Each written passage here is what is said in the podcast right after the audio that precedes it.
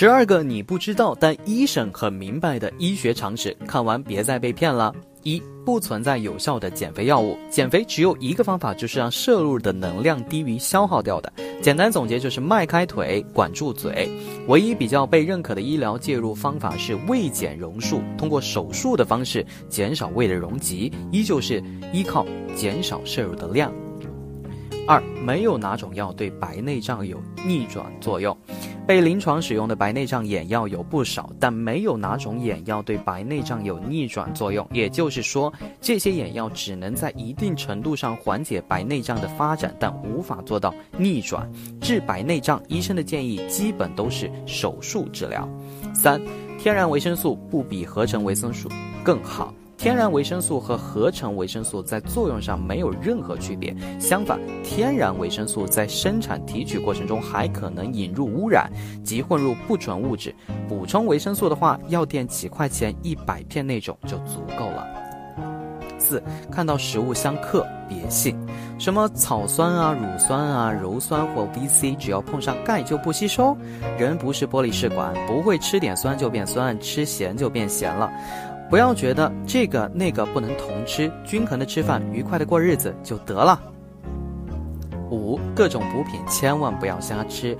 有人觉得吃补品没坏处，但对有些人来说，吃补品可能火上浇油，比如说肠癌。本集与营养过剩有一定的关系，在吃补品就是火上浇油。遗憾的是，盲目进补的人不在少数。要防病，需科学的使用补品。六，果汁并没有想象当中那么健康啊。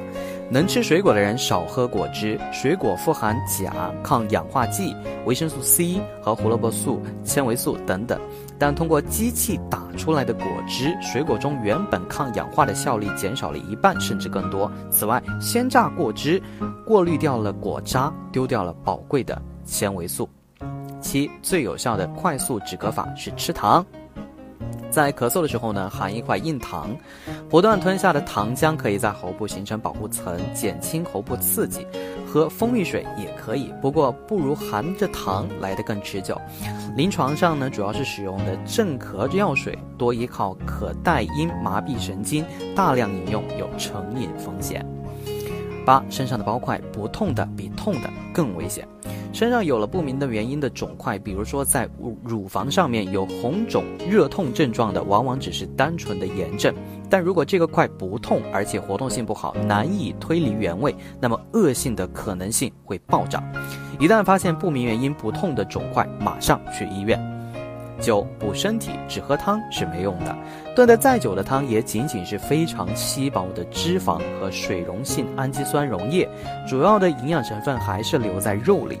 骨头汤也并不能补钙，就算用高压锅炖几个小时，钙汤里的钙质也只会比自来水略高一点，且脂肪含量高。十。腹泻的时候不要进食水，尤其是孩子。很多人腹泻时减少吃喝，但其实只要不吐，还是需要尽量的正常饮食，尤其是要多喝水，还可以加点盐来补充电解质。药店里一般可以买到口服的补盐补液盐，回来兑水的效果最好，可以有效的补充电解质。十一发烧了，不一定非得吃退烧药。如果自己能判断发烧、感冒或是流感所致，可自行购药。如果发烧没有超过三十八点五摄氏度时，可以通过多饮水、注意休息、加强营养等就可以了。自己不能判定发热原因时，要就医，不能随意服退烧药。